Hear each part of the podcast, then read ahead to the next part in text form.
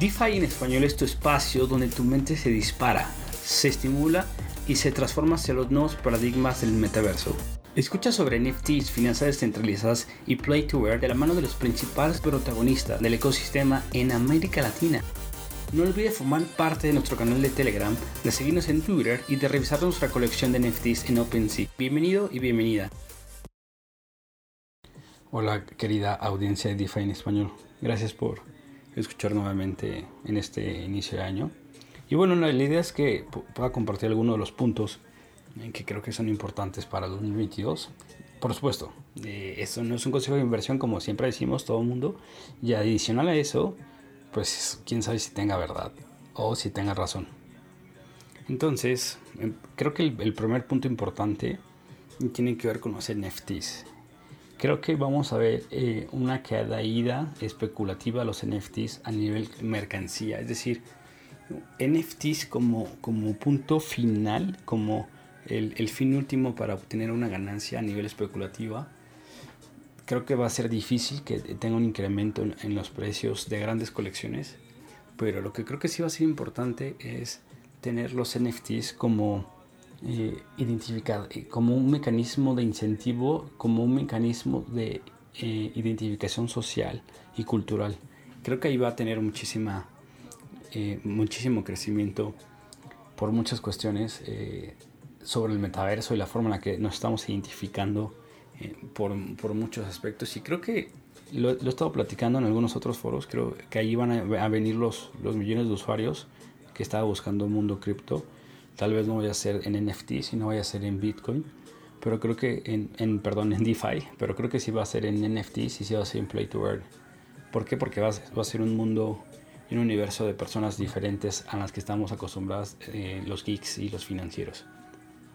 Entonces creo que el, el, tema de los NFTs va a empezar a tomar muchas formas y una forma muy interesante que al menos a mí me llama mucho la atención es como mecanismo de identidad social y cultural. Eh, está empezando a marcar pautas a nivel cultural y eso va a ser importante. Pero bueno, si estás buscando volverte millonario, eh, seguramente va a ser un, espacio muy, muy difícil de que lo puedas lograr a nivel especulativo.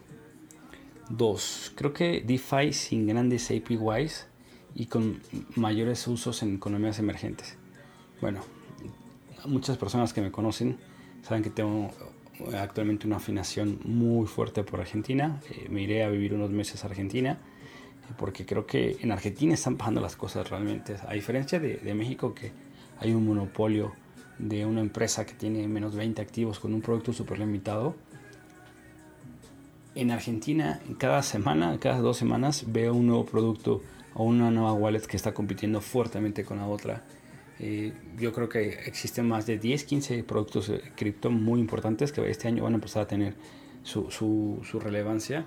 Y ahí vamos a empezar a ver cómo estos casos de uso de finanzas descentralizadas donde la gente puede ahorrar eh, en, en, en stablecoins pueden obtener pues, diferentes beneficios a diferencia de los bancos. Y creo que pues, vamos a empezar a ver ya no tantas APY sexys de DeFi de 150% pero creo que sí vamos a empezar a ver el impacto real, que creo que ese es el propósito final, ¿no?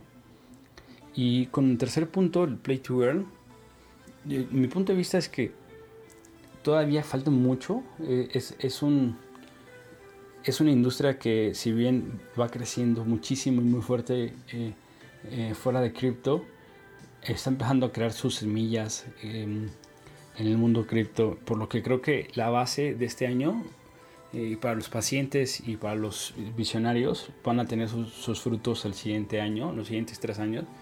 Eh, hay muchas empresas muy fuertes apostándole, pero va a ser muy difícil que tengamos eh, videojuegos tan, tan grandes eh, con muchísimos usuarios eh, o con millones de usuarios en este mismo año.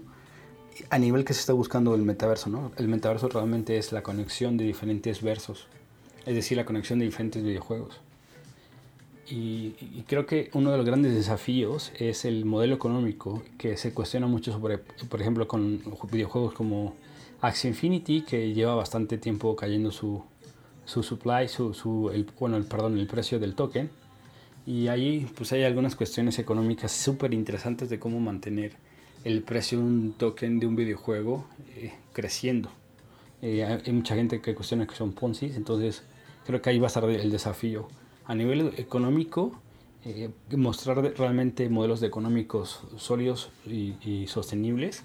Y a nivel tecnológico y a nivel infraestructura, para ver cómo es que empieza a desarrollarse la industria.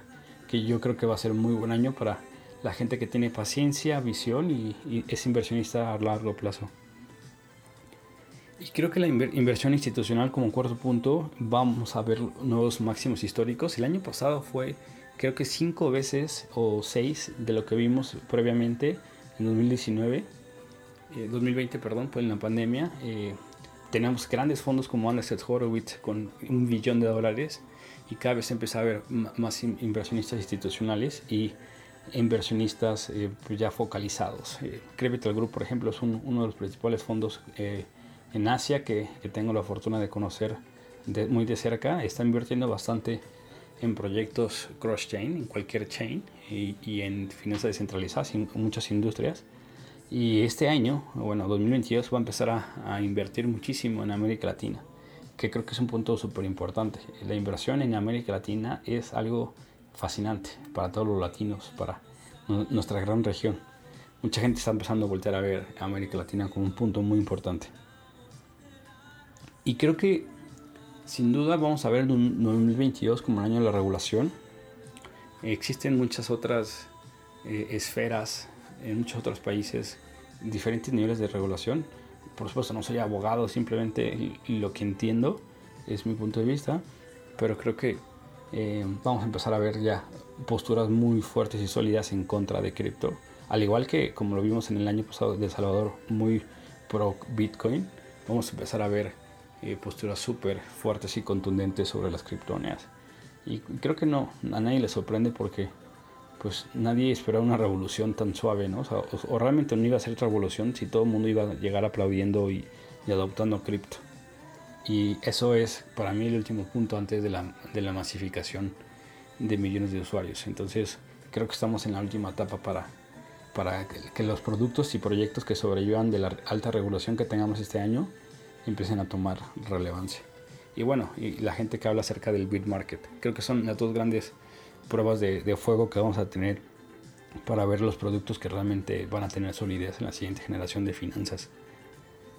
Y lo interesante como un siguiente punto es empezar a ver las CBDC, CBDC, las criptomonedas digitales de los bancos centrales en México acaba de anunciar, sorprendentemente nadie se esperaba que va a sacar su propia moneda digital y, todo el mundo estamos eh, opinando que va a ser algo aquí en México que se conoce como un CODI, que es el sistema con el que se comunican los bancos de forma interbancaria y, y hasta ahí.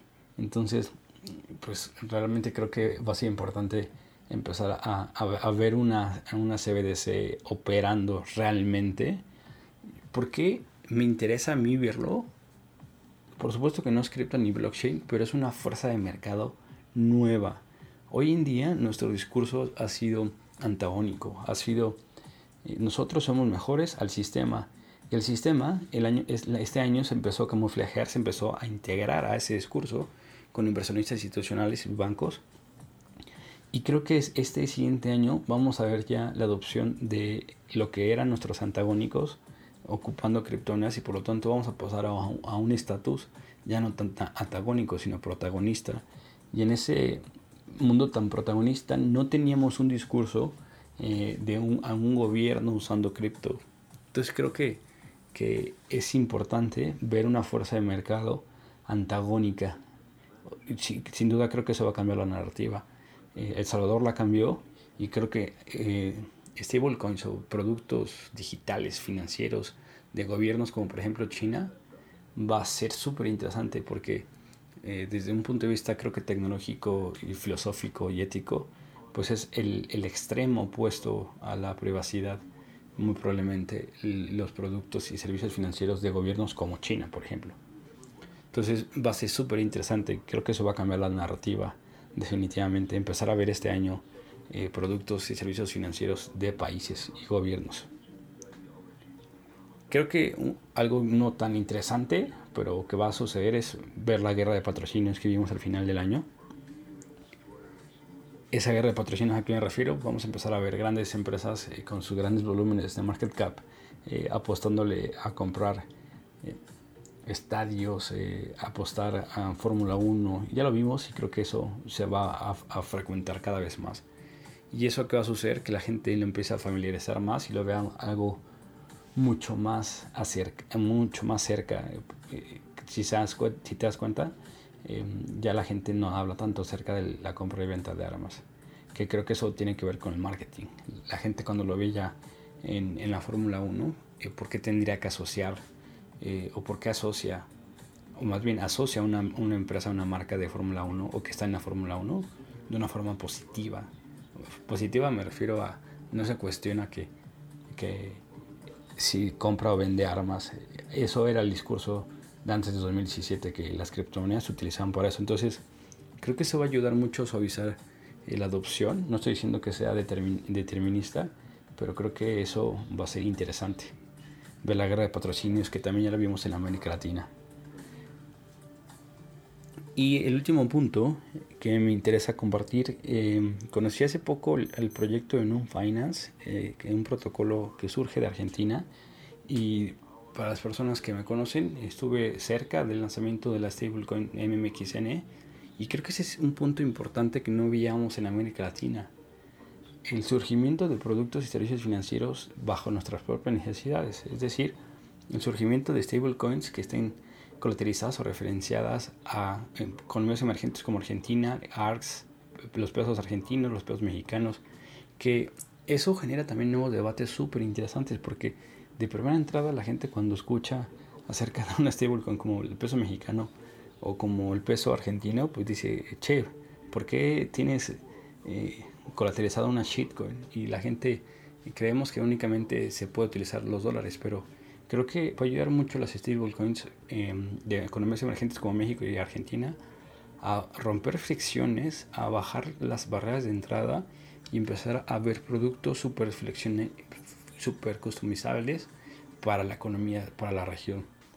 Eso es súper interesante. Y, creo que eso, eso deberíamos estarlo apoyando. Em, vamos a tener próximamente a, los co-founders de Non Finance, bueno, a, Santi platicándonos un poquito más acerca del, del, proyecto. Pero creo que deberíamos empezar a ver más productos desde la región para la región. Entonces, bueno, creo que con esta breve reflexión eh, abarqué un, par de puntos que quería compartir eh, contigo para pues tratar de esbozar por supuesto algo que quién sabe si sea cierto el futuro es completamente incierto y en el mundo cripto mucho más seguramente será más fascinante de lo que yo lo platiqué pero bueno eh, espero que hayas disfrutado estos puntos y que te sirvan de, de algo para empezar a participar en este ecosistema. Excelente año y bueno gracias. Y esta temporada te va a gustar muchísimo. Te lo prometo.